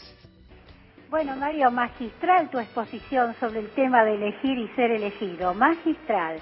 Bueno, compañeros, para el jueves reitero mi pedido de la Rodríguez Fernández. Y sigo haciendo, voy a olvidar de los apellidos. Paso doble, en la versión que elija la producción. Gracias, mi nombre es Ana. Mensaje de WhatsApp, querido Mario y equipazo, mil gracias por recordar ese tremendo panel en la Feria del Libro, Víctor Tati y tu gran compañía. Les pido para el jueves, nací en el 53 por Ana Belén. Dice esto Ana de Chacabuco en nuestro WhatsApp. Sí, buenas tardes. Para el programa Gente de a pie, habla Roberto de José C. Quisiera pedir para el jueves Malevo para Argentino Luna. Muchísimas gracias. Roberto de José C. Gracias, gente de a pie, dice Gaby de Jujuy, que nos manda un beso a través de un gift. Isabelita de Adrogué dice, felicitaciones, qué programa bárbaro y qué voz, Mario, sos brillante. La corte para mí es basura, lacras, mugre, al igual que Casal, qué atropello. Isabel de Adrogué. Y un pedido para el jueves de parte de Manuela de, de Campana, a quien le mando un beso enorme Claro. porque me manda mucho cariño, mucho amor. Dice, para el jueves quiero algo de Daniel Toro, que se nos fue el 25. ¿eh? Manuela de Campana pide, por amor se da la vida a veces. Hola Mario. El único problema con lo que te estoy escuchando decir es que la justicia es muy supositoria. Y entonces cuando la regla empieza a chingarse, como además los argentinos, en mi humilde opinión, somos transgresores, es un poco un lío esto de avalar que se presente alguien que en principio no puede ser candidato. Buenas tardes, Mario y equipazo. Brillante la columna de Juan Manuel sobre lo acontecido el fin de semana en España. Cuánto olor a facho, por favor. Para el jueves, mangazo musical, que la tortilla se vuelva. De Rolando Alarcón. Abrazo fuerte, compañeros. Gracias por ayudarnos a pensar. Mariano de Tolosa. Chacarita. Bueno, pido para el jueves para escuchar cómo vagualeaba el prodigio de Daniel Toro cuando se nos fue hace poquito la muerte del carnaval. Tema alucinante, ¿eh? Y el amigo lo hace maravillosamente como todo lo que hizo. Abrazos. Abrazo también y un beso enorme a Silvia Viera. ¿eh? Muchísimas gracias por ese mensaje. Emilio de Núñez, Mario dice, indubio, penal para River.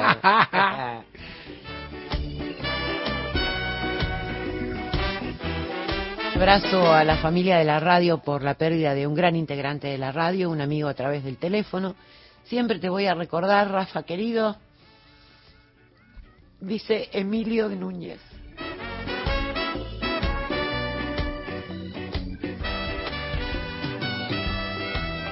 Se emocionó Cuniverti al recordar a un compañero fallecido, este, ahora, recientemente, muy, muy joven, ¿no? Este, Rafa Fernández, ¿no? Este, este, digo, cu- cuento esto, todos acá, el, el dolor y la tristeza que hay en la radio son gigantescos. Todas las tardes, de 15 a 17, gente de a pie, Mario Weinfeld, en la radio pública.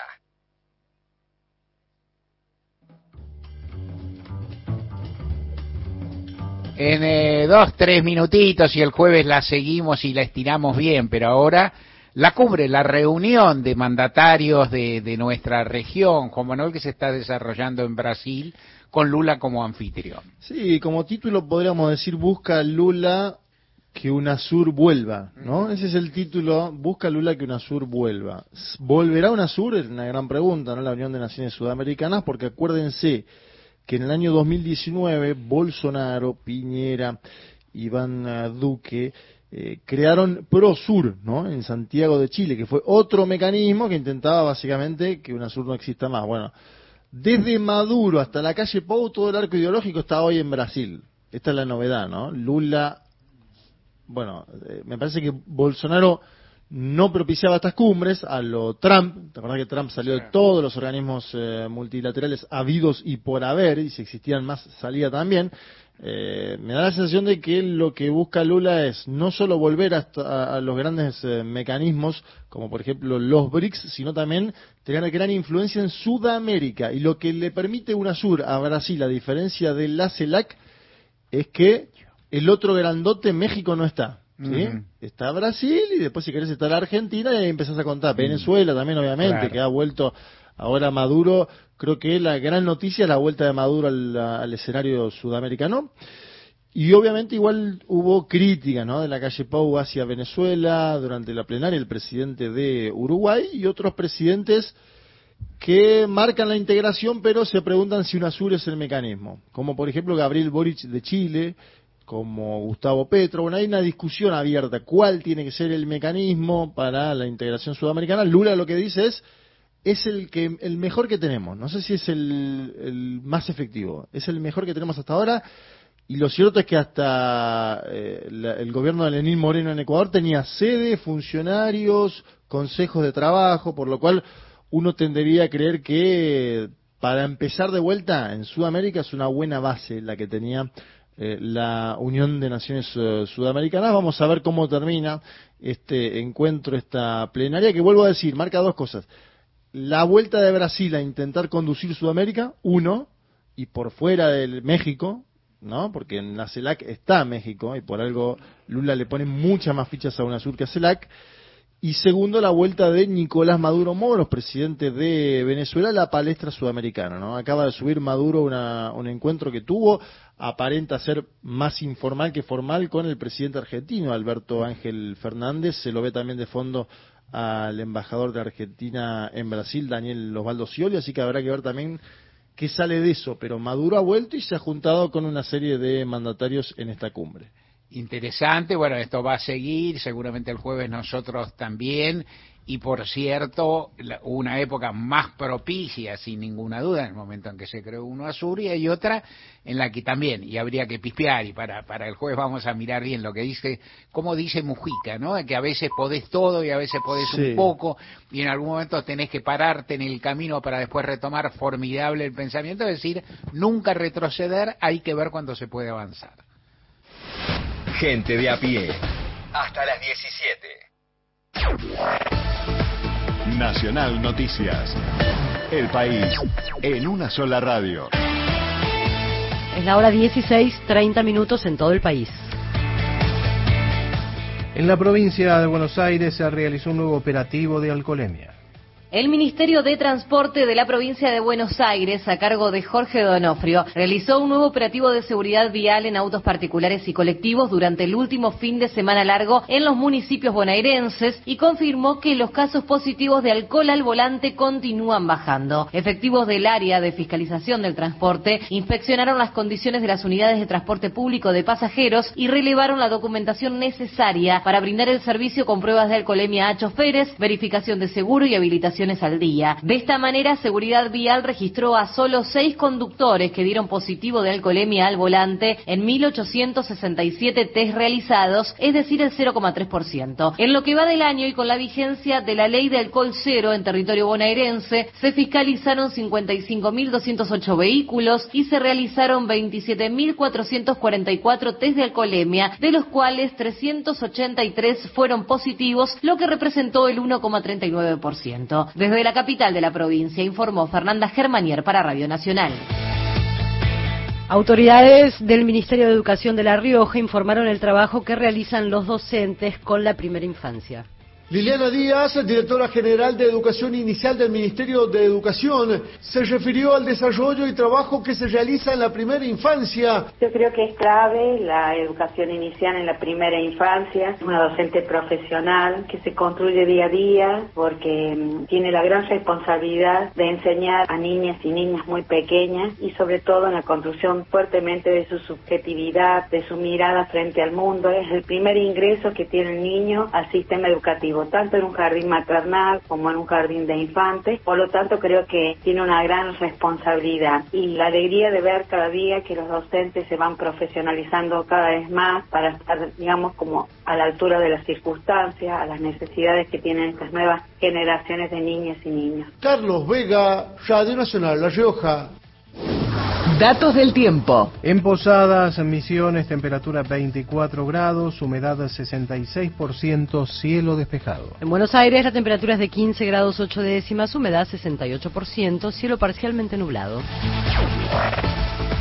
Informó la radio pública en todo el país. Más info en radionacional.com.ar. Tu verdad, tu identidad está en el diario Radio Nacional. Los temas centrales del día están en Gente de a pie. Mario Weinfeld en la radio pública.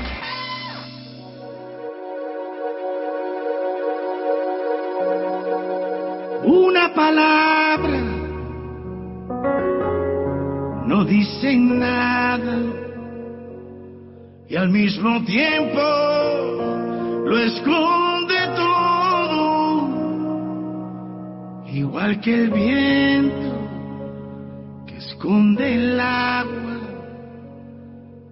como las flores que esconden el lodo. Carlos Varela, nos gusta, nos gusta Pepe Undiano, ¿no? Eh, bueno, una palabra, hermosa, hermosa eh, canción de este trovador cubano. ¿Y por qué una palabra? Porque vamos a hablar de esto, de poesía y de cómo se escribe en, en las villas eh, de, de la ciudad.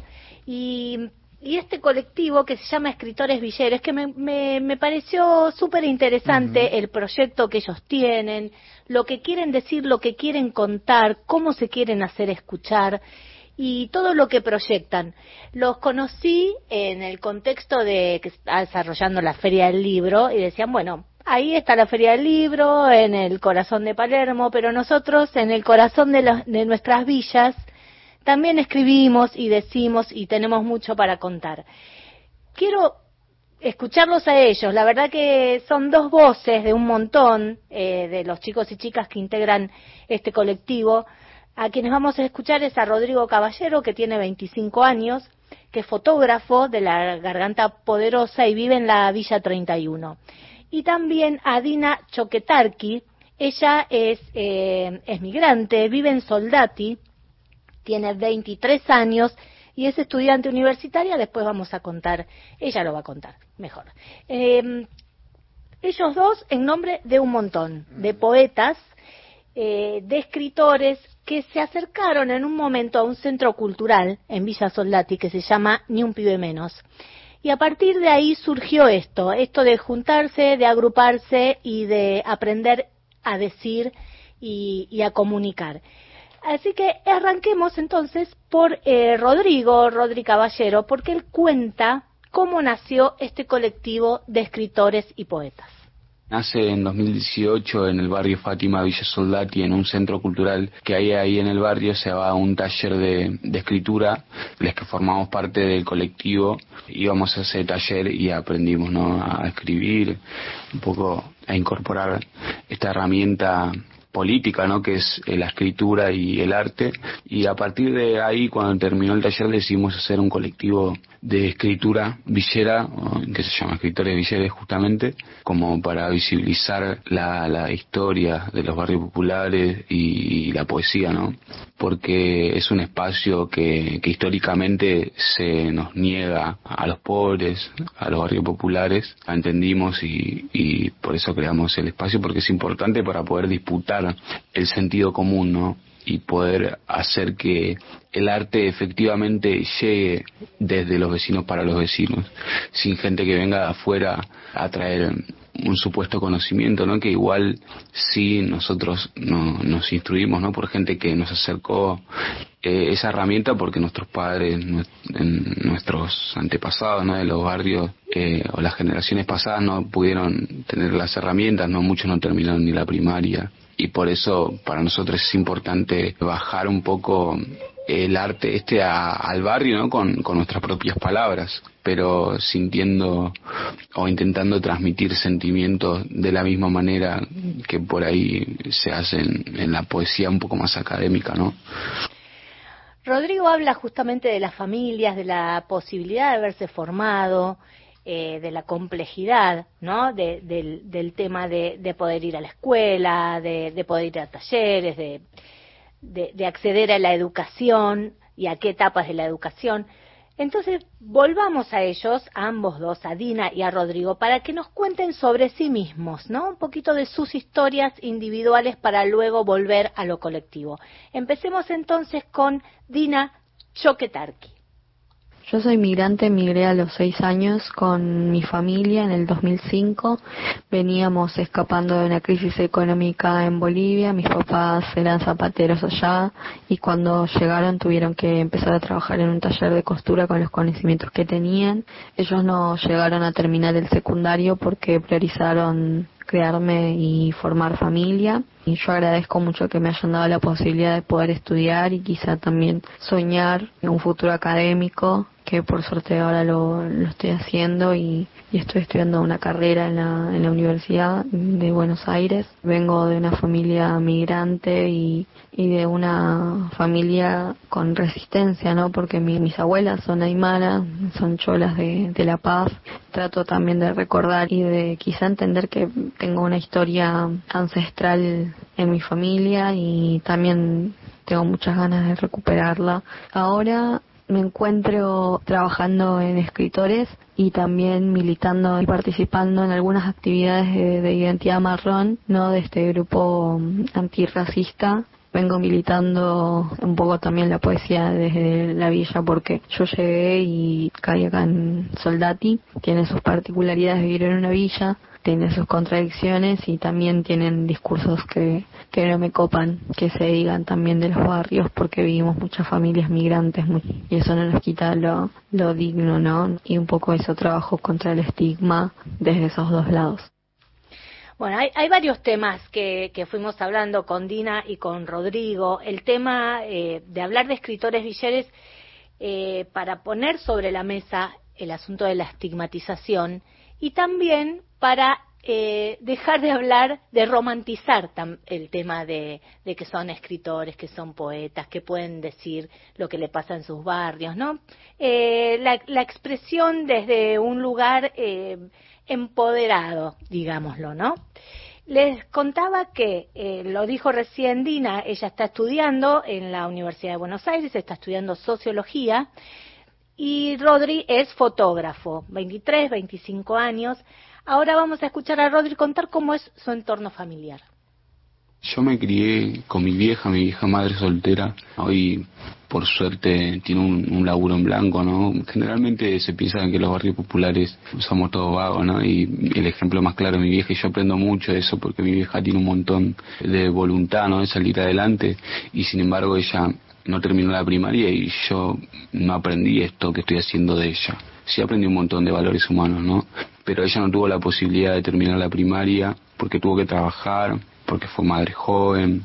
Y nada, eso también es muy importante para la mirada de nuestro colectivo, ¿no? Y por eso también reivindicamos y lo más importante es poder entender que la poesía o la literatura debe ser, no debe ser un privilegio, sino una, un derecho. Pero bueno, después yo me crié de chico en comedores comunitarios yendo a apoyo escolar con pibes que venían de afuera del barrio a, o ayudarme con la tarea porque mi mamá no podía.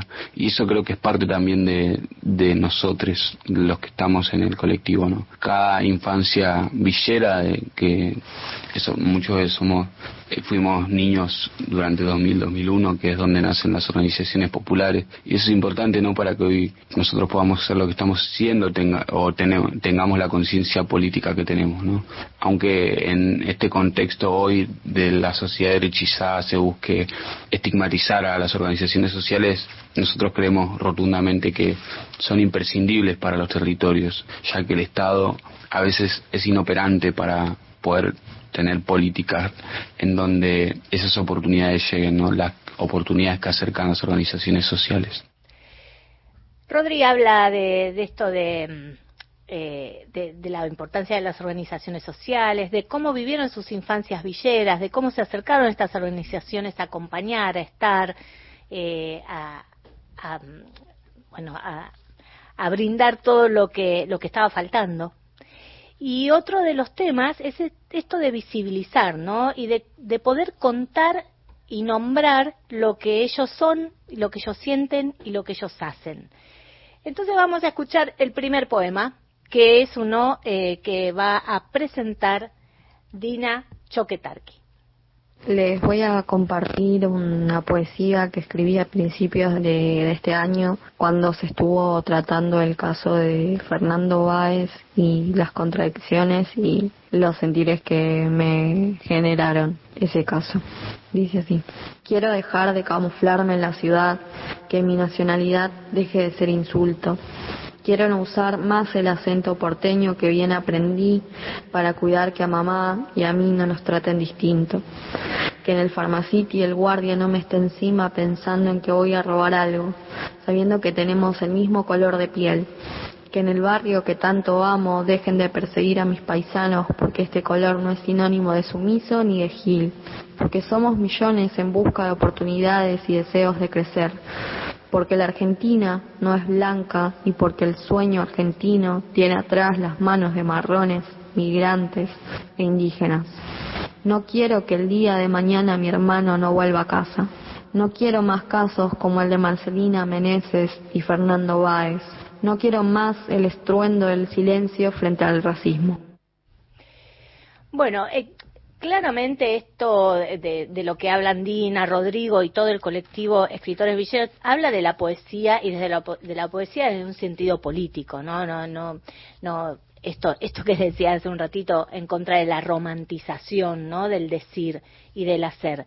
Hay un sentido político permanente en, en, en lo que ellos eh, construyen, dicen cotidianamente y, eh, por ejemplo, participaron, porque forman parte de esto, participaron este fin de semana del proyecto Ballena, el fin de semana que pasó.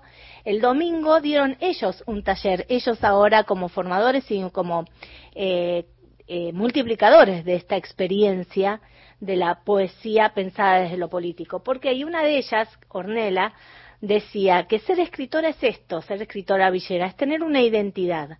La escritura me dice que pertenezco acá, al barrio, que tengo voz, que estoy viva. Y ahora quiero eh, que escuchemos nuevamente a Rodrigo hablando justamente del tema de los escritores y el arte villero. Nosotros nunca hicimos periodismo, pero sí hacemos editoriales, hacemos poemas, más desde el lado literario, ¿no? Porque, bueno, es un colectivo artístico y, y bueno, no somos estudiantes de periodismo, ¿no?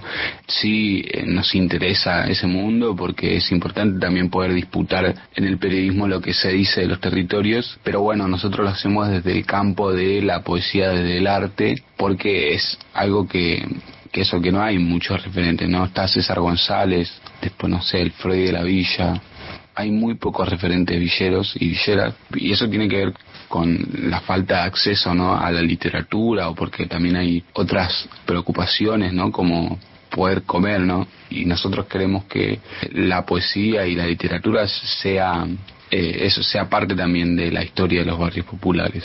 Bueno, por eso hoy nosotros hicimos este colectivo para seguir expandiendo el arte villero. Bueno, por último, eh, vamos a escuchar a Dina nuevamente en el sentido este de compartir con otros la poesía. El acercamiento ya más a la poesía fue cuando nos empezamos a cuestionar y nos empezamos a preguntar qué cosas nos generaban esos discursos, qué cosas nos generaban que hablen de la villa y de qué forma hablaban de la villa. Y eso fue un disparador muy muy grande porque pudimos analizar también desde el qué nos pasa a nosotros cuando hablan con un prejuicio sobre nuestro barrio y ahí también nos preguntamos qué es lo que pasaba en el barrio ya lo veíamos veníamos viendo pero ese espacio fue como el lugar en donde las preguntas capaz se hicieron como mucho más presentes y también apareció el enfoque hacia qué nos pasaba a nosotros con esos discursos. Solían ser más que nada negativos. En base a eso también escribíamos, ¿no? ¿Qué no nos gustaba que se diga sobre nosotros? ¿Qué nos gustaría que se diga sobre los barrios, sobre la dicotomía también de vivir en una villa, ¿no? Con el abandono estatal, con la organización popular también que dentro de los barrios. Al día de hoy tenemos compañeros que viven en la Villa 2124, en la Villa Retiro, y nos gusta siempre hacer que formen parte otros compañeros de otros barrios. Nos gusta siempre pensarlo en una multiplicación futura y una diversidad de voces de distintos barrios, porque cada barrio también tiene su propia vida, ¿no? Sus eh, particularidades, pero eso también es lo, lo lindo de poder compartir hacia, hacia otros con la poesía. Bueno, empezó en el 2018 este proyecto en el Centro Cultural Ni un Pibe Menos en Villa Soldati. El domingo pasado estuvieron en el Centro Cultural Kirchner contando la experiencia y brindando herramientas para otros y otras que tuvieran ganas de escucharlo. Ellos están y publican sus poemas en Instagram, eh, escri- arroba escritores villeres. Y una cosa muy linda que me decía Dina hace un ratito, cuando le pregunté cómo, cómo había salido lo del domingo, eh, es esto, les contamos y compartimos que la, la escritura nos cruzó y nos cambió la vida. Es un lugar amigable que se puede habitar, porque no es un lugar el- elitista, porque es nuestro, porque lo habitamos. Así que me parece hermoso. Dina, Rodrigo, Orne y todo el equipo del colectivo Escritores Villeres. Eh, bueno, los saludamos, los escuchamos en Gente de a pie. Y si te parece, nos podemos ir con un poema de, eh, recitado y, y escrito por Rodri Caballero, este fotógrafo de la Garganta Poderosa que vive en la 31 y que tiene 25 años. Ahí va. Bueno, y ahora le voy a leer un texto que, que leí en el marco de, del Festival de Poesía ya en el CCK. Ahí va. No me pidas poesía ya. Por favor, no me lo pidas ya. El tiroteo me distrajo ahora. No me lo pidas ya. Porque yo te la puedo dar ya, pero muchos otros villeros no ya. Porque yo te la puedo dar ya porque gente que se crió con oportunidades me la convidaron ya. Cuando la poesía sea para el albañil que ahoga las penas acompañada de cachacas y represión, te la voy a dar ya. Porque estoy redolido ya. Escuchá ya. Mi abuelo murió mientras esperaba una ambulancia que no llegaba ya. Que primero esperó un patrullero para que entrara a la villa ya. Así que sabes, mejor no te la voy a dar ya. Pero bueno, capaz Cuando en cada lluvia deje de flotar soretes por las casas, te la voy a dar ya. Cuando mamá aprenda a escribir bien, te la voy a dar ya. Pero no es cuando vos querés que te la voy a dar ya. Porque según vos yo no pago mis impuestos nunca, ya. Así que no es ya. Por ahí cuando dejen de matar a mis compas, va a ser ya. Cuando dejen de matar a las trabas, va a ser ya. Mientras nos dejes a los marrones y a los villeros ocupar este espacio, va a ser ya. Pero déjame llorar primero. Y en una de esas va a ser ya. Que quede claro igual. Yo lo que más quiero es que sea ya. Pero ya de verdad. No solo cuando nos usen para mover los algoritmos, ya. Si realmente queremos que sea para todos, va a ser ya inevitablemente. Mario Weinfeld está en Nacional, la radio pública. Compartís todos los días la radio pública. Para prevenir intoxicaciones por monóxido de carbono, coloca en tu casa rejillas de ventilación, hacer revisar los artefactos por un gasista matriculado una vez al año y chequea que la llama de gas sea azul. Ante cualquier síntoma como debilidad, sueño, náuseas, vómitos, dolor de pecho y aceleración del pulso, llama inmediatamente al sistema de salud de tu localidad. Para más información, entra en enargas.com.ar. Argentina Presidencia. Ombú, inversión tecnológica en calzados de seguridad. Ombú, caminamos el futuro. Calzados Ombú, nuestro liderazgo a tus pies. Con mi hija estamos terminando el secundario. Ella me animó porque me dijo, mamá, ¿por qué no estudié y yo te voy a ayudar? Y bueno, acá estoy terminando los estudios. Volvé a estudiar. Si sos titular de Potenciar Trabajo, podés terminar tus estudios primarios o secundarios. Conoce más en www.argentina.gov.ar barra Volvé a estudiar Ministerio de Desarrollo Social. Argentina Presidencia. Concurso Nacional de Radioteatro. Escenas en Sintonía 2. Ocurrió en Argentina. Convocatoria abierta.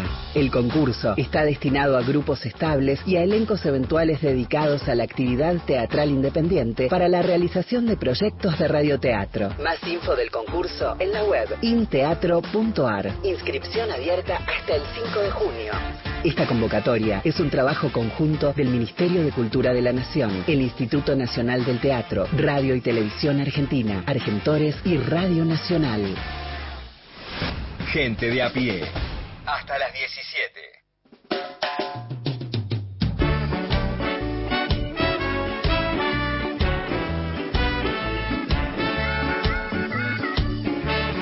Últimos mensajitos, Mario, Eso. del 11 38 70 74 85 de nuestro WhatsApp.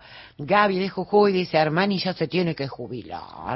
¿Por qué? No, no, que siga. Al, claro. Hasta el Ah, final del mirá, torneo. este es, con- contrario este Sí, Mario, que ¿eh? siga hasta el final del torneo. Yo no, lo- yo gran lo decía- arquero, yo lo disfruto. Nosotros No lo- lo, lo pensamos con cariño, ¿no es cierto, No es Mario? cierto, hay que ver, hay Claro. que ver por ahí, hay un momento que hay que parar un poco. Jugó muchísimo Armani, ha jugado muchísimo. Es complicado, ¿no? A mí, a mí a uno le da cosa, ¿no? Jugar ¿Y por tercero. qué? Por- no, A veces se tiene malos partidos, no hay que darle confianza. entró en una racha. Es campeón mundial, Mario. en una racha me- si fue el único que no jugó. Al dólar, al dólar hay que eliminarlo. Es el culpable de todos los males de la Argentina y del mundo.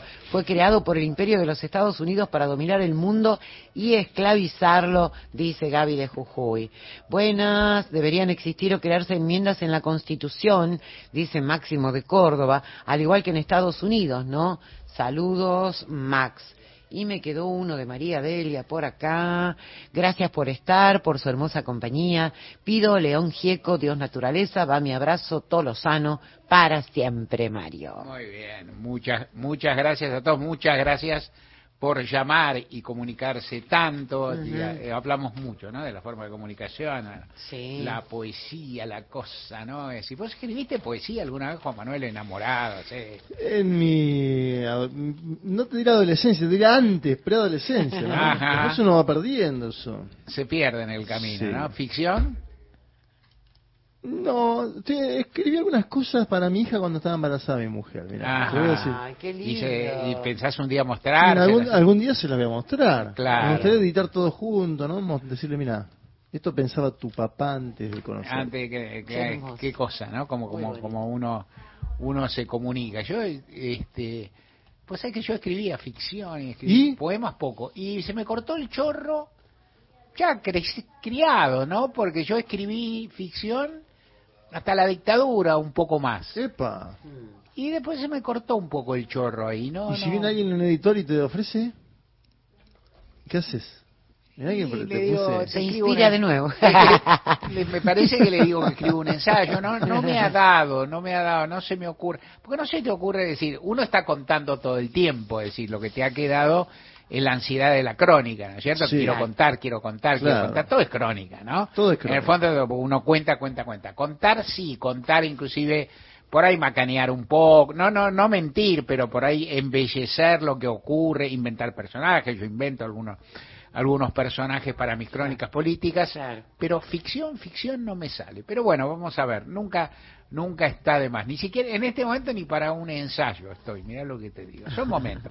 Vamos a seguir. Juan Manuel Carr ya tenés encomienda, hoy hoy llegaste con la encomienda de España, mañana Mañana llegás con la, el jueves vendrás con la encomienda sin duda de la cumbre y en el mundo actual vaya Hay uno que ver porque por ahí pasa algo el miércoles, ¿viste cómo es el mundo Sí, actual, no? es- Por es tremendo. Por ahí alguien más adelanta elecciones. Claro, hay, hay que ver, da la, da la impresión, entre otras informaciones que vamos a tener mañana, empieza a recoger frutos el viaje de, principalmente del ministro de Economía Sergio Massa a China. Hay, hay alguna guita que viene que la Argentina la necesita como maná. Vamos a ir viéndolo y vamos a preguntar a la gente que sabe. Le agradecemos a Alicia Curiberti haber estado acá en su casa. Un gusto, con, Mario. Con nosotros y le pedimos que nos ofrezca buena música como Exacto. agradecimiento de ella también. León Gieco, todo se quema.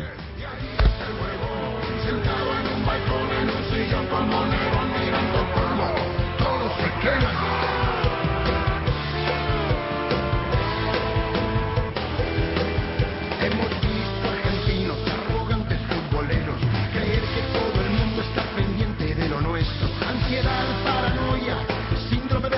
normal.